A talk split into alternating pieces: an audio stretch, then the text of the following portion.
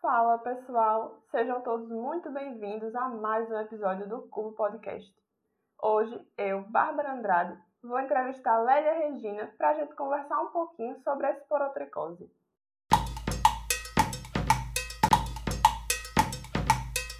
É, hoje o Cubo tem o prazer de receber Lélia. Muito obrigada por ter topado participar do, do episódio da gente, da nossa entrevista. Eu, eu que queria, agradeço. Eu queria começar pedindo para você falar um pouco da tua formação, é, do teu trabalho. Tá. É, eu me chamo Lélia, eu sou médica veterinária, formada pela UFRPE. Fiz mestrado em produção animal pela UFPB. Aí tenho residência em saúde pública pela UFRPE também. Atualmente sou mestranda novamente em saúde única, também pela UFRPE, e também trabalho como supervisora geral da vigilância ambiental do Distrito Sanitário 4, na Prefeitura do Recife. Que massa, que massa, velho. Inclusive, eu tava, quando eu vi a tua foto, eu lembrei que a gente pagou cadeira juntas, porque eu também sou, sou da rural, eu sou do mestrado em biociência, e a gente pagou a saúde única. mestrado de biociência.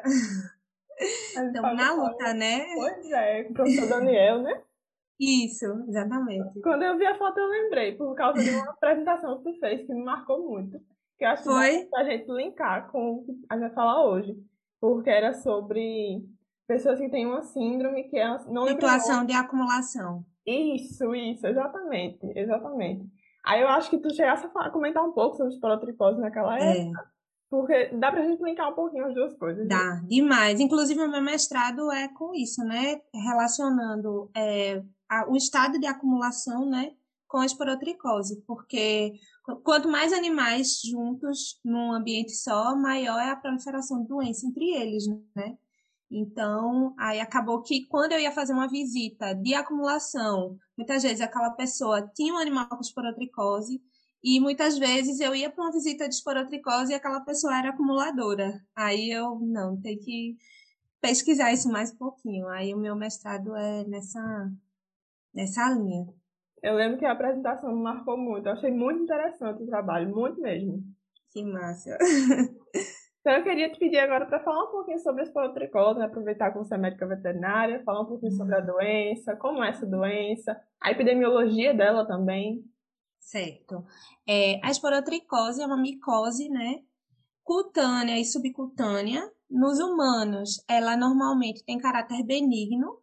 As pessoas normalmente ficam boas sem nenhum tratamento ou com tratamento é, relativamente simples. Mas em pessoas imunossuprimidas, né, pessoas que já estão com AIDS, pessoas que são idosas, pessoas jovens, ela pode ser mais grave. Inclusive, tem casos de morte, né, levadas por causa da esporotricose. Já no gato, a esporotricose, na verdade, ela pode afetar diversas espécies animais, ratos, cachorro, é, cavalos, é, tatu, diversas espécies mesmo. Mas nos gatos, a esporotricose, ela é extremamente patogênica e virulenta. A gente, infelizmente, no Brasil, é, tem uma espécie do gênero é, né, que é o, o gênero do fungo que causa a esporotricose, que é o Sporotrix brasiliensis. O Sporotrix brasiliensis, ele é muito adaptado a, aos gatos e ele realmente causa é, lesões muito graves nesses animais. Muitas vezes esses animais acabam morrendo. É, normalmente, nos animais, nos gatos, é, eles apresentam lesões múltiplas. Quando você vê um animal com ulcerações, aquelas feridas abertas, é, com muito, muita produção, né? muito exudato, muito, muito líquido associado. Muitas vezes tem infecção bacteriana associada também. Tem muitos casos que acaba que tem miíase, né? Que são aquelas minhoquinhas, né? Que acabam é, prejudicando também o caráter da ferida, é, deixando ela mais grave. Muitas vezes também tem comprometimento do espelho nasal e aí acaba que o fungo entra nos pulmões desse animal, esses animais espirram muito. Então, nos gatos, ela é muito virulenta e eles realmente são as principais vítimas desse, desse fungo. A gente costuma associar ao gato mesmo. Eu mesmo só sabia do gato, não sabia das outras espécies. É, é. A gente vê, às vezes, casos de cães também. Mas como ela é muito adaptada aos gatos, o que é que acontece? Aquelas lesões do, da esporotricose nos gatos, elas têm muitos fungos, sabe? Diferente de uma lesão no humano e de uma lesão no cão. Quando a gente vai fazer uma lâmina de uma lesão de, de gato, você vê muitos esporotrix na lâmina. E quando você faz o e-print numa lesão de cão ou numa lesão humana, tem poucos fungos. Então, eles conseguem ser é, multiplicadores da doença também, quando brigam entre si e para os humanos também. Ela seria mais grave no, no gato? Bem mais grave. Bem mais grave. Ela é bem mais virulenta nos gatos, ela é bem mais grave neles. Eles são realmente quem mais sofrem. Entendi. Nos humanos, normalmente é leve, nos cães também. Inclusive, nos cães, a gente consegue tratar com um antifúngico mais fraco, muitas vezes. E para os gatos, a gente trata o mesmo, o, o mesmo antifúngico que a gente trata os humanos. Entendi. Isso está relacionado com, com o ambiente que o animal está. É, tu falasse que muita gente que está em situação de acumulação, os animais têm esporotricose. Então, estaria relacionado com o ambiente e, e os hábitos do gato, né? A gente acredita, não existe comprovação científica exata disso, mas tem uma teoria que acredita que o fungo ficou zoonótico, né? Zoonose é uma doença que passa de um, de um animal vertebrado para o ser humano e do ser humano para o animal vertebrado naturalmente, né? É, porque assim, eu acho que é importante dar uma voltada agora. É, antigamente, a esporotricose era uma doença principalmente ocupacional, era uma doença que estava relacionada a agricultores, a é, pessoas que trabalhavam em minas de escavação, é, jardineiros. Por quê? Porque o esporotrix, ele é, está naturalmente presente no ambiente. E ele gosta muito, ele está relacionado à decomposição da matéria orgânica. Então, ele está no solo, ele está na areia, ele está nas cascas das árvores, ele está na, nas rosas, também era conhecida como doença das rosas. Então, ele precisa é, de uma solução de continuidade. Para você pegar esporotricose, você tem que ser arranhado por um galho de uma árvore, arranhado por um espinho, ou cair num, num chão que o solo é arenoso e úmido e tem o esporotrix ali naquele ambiente. E aí, esporo, aí essa espécie principal que, é, que causa essa esporotricose ocupacional, né, que a gente chama, é o esporotrix schenck que ele é o primeiro que foi descoberto, a primeira espécie a ser descoberta. E aí, no Brasil, a gente tem o Sporotrix brasiliensis, que é uma espécie adaptada à nossa situação, à, no, à, à, à nossa realidade. O que é que acontece? O Sporotrix brasiliense, ele tem esse caráter zoonótico. É ele que normalmente está associado a infecções em gatos e a infecções em humanos aqui no Brasil. E assim, é uma é a micose que tem mais ocorrência na América Latina, é a esporotricose. É, no Brasil, o principal agente causador é o Esporotrix brasiliense. Ele está se disseminando. A gente já tem casos no Paraguai e na Argentina dessa espécie brasileira. Deu para entender? Deu para entender. Como é que está a, a, questão da epidemiologia doença aqui no Brasil? Tipo, aqui em Recife, é, a gente tem muitos casos relatados. Então, a esporotricose ela começou no Rio de Janeiro, né? Os primeiros casos foram no Rio Grande do Sul e no Rio de Janeiro. Então lá eles são endêmicos, eles já chamam de uma hiperendemia. Aqui a gente começou a ter notificação em 2006. Não, desculpa, 2016. Foram as primeiras notificações. Então a gente tá meio que ainda engatinhando nessa questão da esporotricose em Pernambuco, mas a gente já tem é, a esporotricose como uma doença de notificação obrigatória, humana. Então, se você for no, no atendimento médico e você tiver com esporotricose, esse caso vai ser notificado. Mas a esporotricose, essa esporotricose zoonótica, ela é muito transmissível. Então, a gente está realmente com um problema muito sério, um problema de saúde pública muito sério, e a gente ainda não tem uma vigilância específica para isso. Isso está sendo construído agora. Inclusive, hoje a gente teve uma capacitação das vigilâncias sobre esporotricose, coincidentemente, mas é com essa ideia de formar ainda esse fluxo para a gente ter para direcionar esses animais, porque assim, como é um fungo que está presente no ambiente, então tem muitas coisas relacionadas. É uma doença que tem relação com a saúde única, porque ela envolve o ambiente, o homem e o animal. Então, a vigilância ela tem que ser integrada. Não adianta a gente só notificar os casos humanos, porque acredita-se que para cada caso de esporotricose humana, a gente tem quatro casos de esporotricose animal. Então, se a gente não fizer a vigilância da esporotricose desses animais, a gente não vai estar tá fazendo nada. Se a gente não explicar para as pessoas, se a gente não trabalhar a educação em saúde para as pessoas, e elas entenderem que elas também têm que limpar aquele ambiente, entender que elas não podem, se o animal dela morrer, jogar esse animal no lixo ou enterrar aquele animal no quintal de casa, a gente não vai conseguir parar essa, essa hiperendemia, né? E vai acabar acontecendo aqui o que está acontecendo no Rio de Janeiro hoje em dia. Então, acho que a gente ainda está engatinhando nessa vigilância, ainda está um pouco devagar. A gente já tem algumas coisas, a gente já tem uma discussão que é muito importante, a gente já tem a notificação também que é muito importante, mas ainda falta um pouco dessa ação, né? A gente não tem tratamento para esporotricose animal pelo SUS, ainda é uma barreira, então as pessoas é, os casos de esporotricose acontecem principalmente, é, estão principalmente relacionados a pessoas de baixa renda, né? Por quê? Porque as pessoas começam a ter gato para controlar o quê? Rato. Sim. E onde é que tem mais ocorrência de rato? Nas favelas. E Recife é a cidade mais desigual do Brasil. A gente tem a maior desigualdade social do Brasil. Então, assim, é um problema que está aí. Explodiu e para a gente controlar é muito difícil, porque saneamento básico é uma coisa que é uma estruturação que demora muito para acontecer numa, numa cidade, né? Num, num, lugar. Ainda mais uma cidade, uma cidade que é a cidade mais desigual do Brasil. Pois é. E a falta dele faz uma diferença gigante, né? Exatamente. Então, assim, aí a gente fala, claro, que a gente tem que falar sobre guarda responsável, a gente tem que responsabilizar as pessoas. Você quer ter um animal então você vai ter que cuidar desse animal. Você vai ter que telar a sua casa para esse animal não ter acesso à rua, né? Você vai ter que. É, se esse animal morrer, como é que você vai fazer? Né? Tem que ter dinheiro para fazer a cremação. Então, tudo isso está interligado. É, é um problema muito complexo por isso, porque ele envolve ambiente, pessoas e animais. É um trabalho coletivo, né? Todo mundo tem que é fazer a sua parte, né? Isso. Aí, no caso, essa notificação ela vai para a vigilância ambiental ou vai para as outras também? é, a vigilância da, da esporotricose, atualmente, ela é só humana. Quando você está com esporotricose vai para o atendimento, essa notificação ela vai para a vigilância epidemiológica. Hum. Eles que contabilizam. Mas deve existir, assim, as vigilâncias elas têm que trabalhar de forma integrada.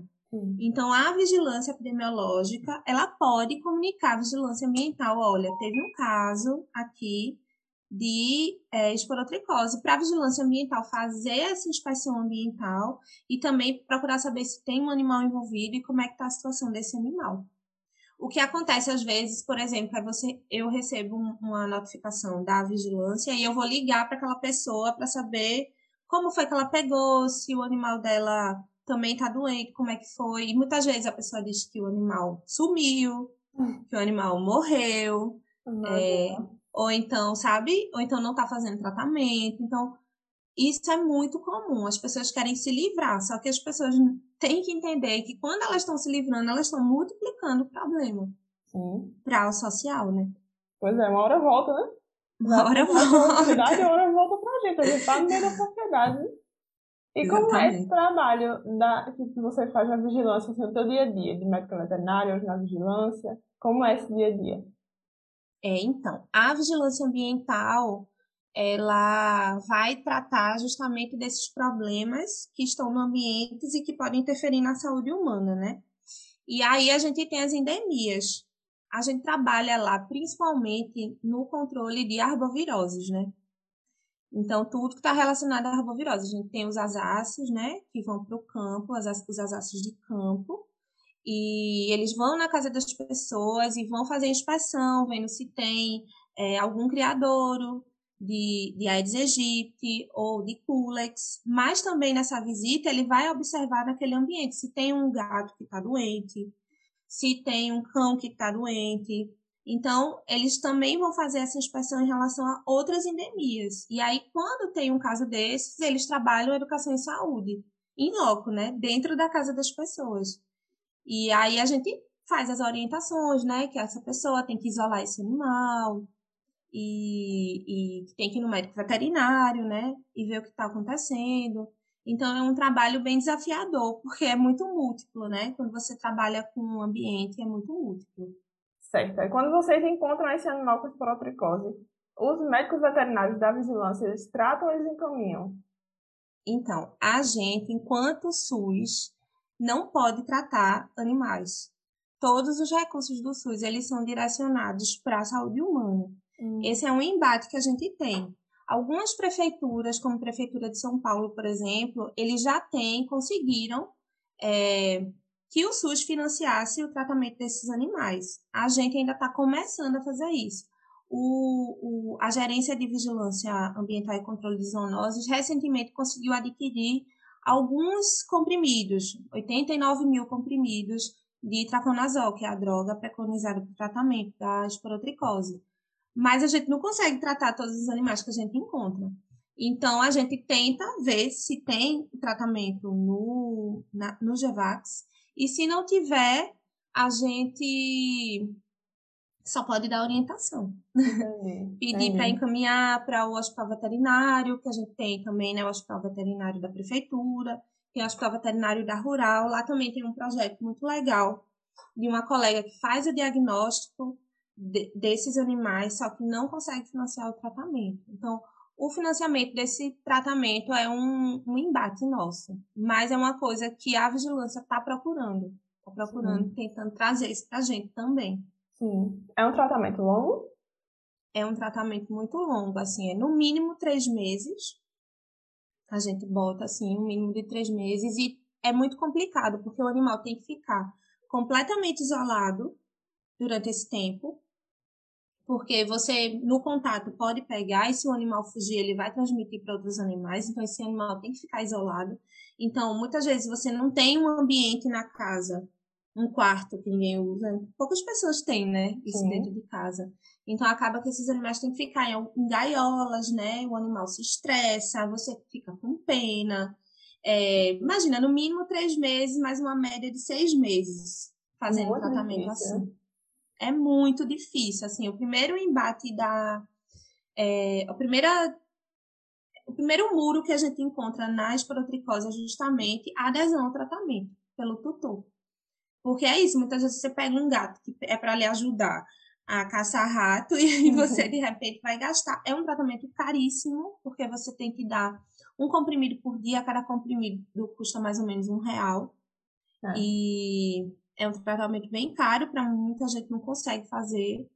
Muitas vezes você tem que usar outras drogas associadas, né? Então, tem isso.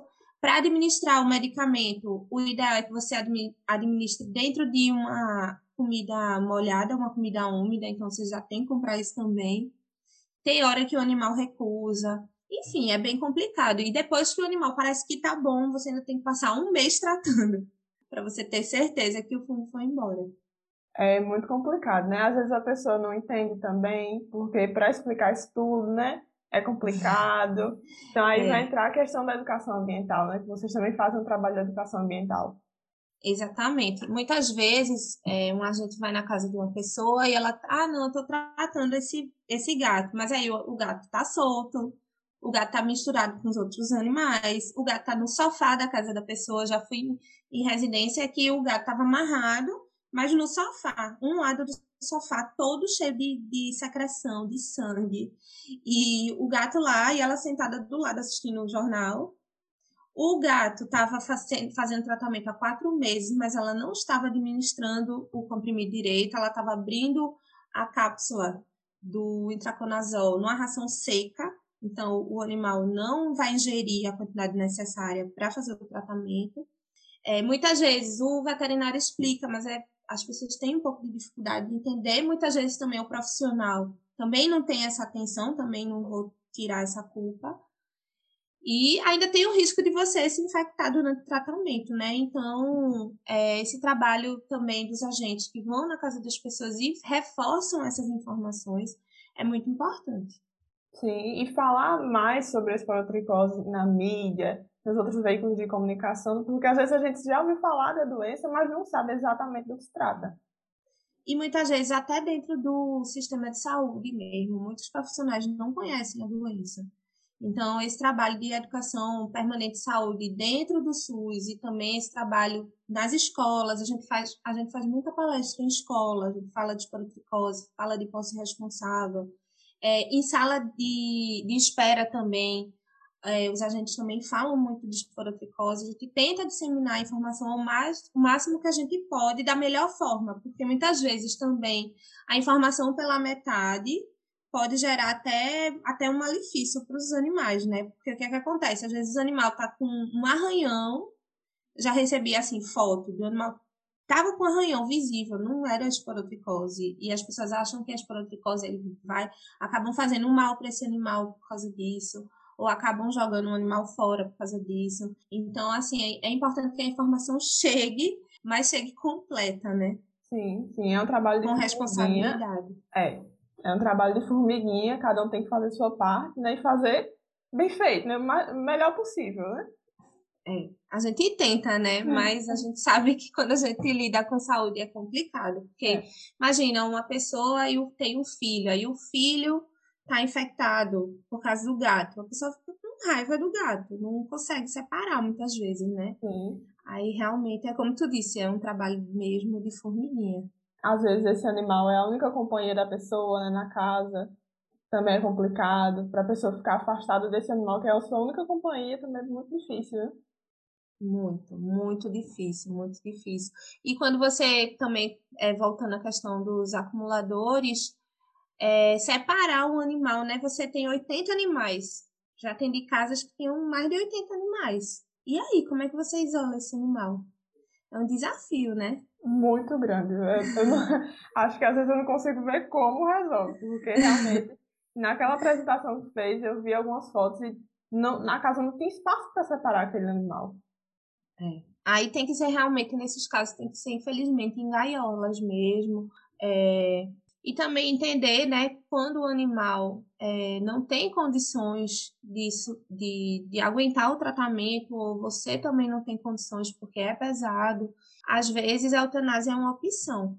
Não pode ser a primeira opção, mas também entender dentro da limitação da saúde e do estado daquele animal, conversar com o seu médico veterinário, né, conversar com a pessoa responsável e entender qual é também a melhor saída. Entendi, entendi. Então, pelo SUS, hoje a gente teria acesso a uma assistência para humanos. Isso. No caso da vigilância ambiental, seria essa questão de visitar a população, de visitar a comunidade, de ver se tem algum caso. É, a verdade é que a gente consegue fazer realmente o trabalho de educação em saúde, tentar orientar essas pessoas sobre os riscos, tentar orientar essas pessoas sobre principalmente essa, essa questão de isolar o animal, que é muito importante para não proliferar mais ainda a doença, e sobre guarda responsável, porque a prevenção da esporotricose está muito relacionada à guarda responsável. Como eu posso é, prevenir a esporotricose? Acho que é importante falar isso. É, castrar o seu animal é muito importante, porque os, a maioria dos animais que a gente encontra doentes são animais inteiros, né, que a gente fala. Por quê? Porque esses animais vão para a rua é, procurar fêmeas para acasalar, eles vão para a rua é, procurar alimento, brigar por território, e nessas competições, normalmente, é quando eles se infectam, então é importante isso. Evitar que o seu animal saia para a rua, se puder ter lá a sua casa, deixar o seu animal dentro de casa, brincar com o seu animal em casa é importante. Dê dentro de casa também a caixa de areia, porque evita que o animal vá procurar areia de outros quintais e acabe é, contaminando um solo, né, que estaria limpo, é, porque o gato tem essa, esse hábito de escavar dejetos, é, esconder, né, os seus dejetos. Então, essas atitudes são simples e podem evitar que seu animal adoeça e que você acabe piorando a situação epidemiológica de uma doença que é muito grave para os animais também. Sim, é a melhor saída, né? Já que é uma doença tão difícil de tratar, uma doença tão cara, a prevenção é a solução da situação, né? Exatamente. Bom, Lélia, eu queria te agradecer por ter participado. Foi muito importante para a gente você ter falado um pouco sobre a doença, falado sobre a prevenção da doença, sobre o seu trabalho na vigilância. E também sobre a questão da educação ambiental, que a gente precisa estar sempre reforçando. Eu queria te agradecer muito por ter participado. Muito obrigada, foi ótimo. Eu que agradeço, eu fico feliz, eu acho que o caminho é esse mesmo, para a gente conseguir controlar é, essas doenças tão importantes, é a informação e de todas as formas, eu adoro ouvir podcast, achei, é, foi uma honra mesmo, espero ter contribuído de verdade. Qualquer Sim. coisa, a gente tá aqui. Contribuiu muito. Eu também queria te parabenizar pelo teu trabalho, que é muito importante, porque eu sou fã desde que eu vi a tua apresentação na disciplina. É um trabalho muito bonito e muito importante. Obrigada. Obrigada, Lélia. Bom, a gente vai ficando por aqui. Eu espero que vocês tenham gostado e aprendido tanto quanto eu. A gente se encontra nos próximos episódios. Aproveita e manda esse episódio para todo mundo que tu conhece que não sabe muito bem sobre a esporotricose. Vamos espalhar a informação?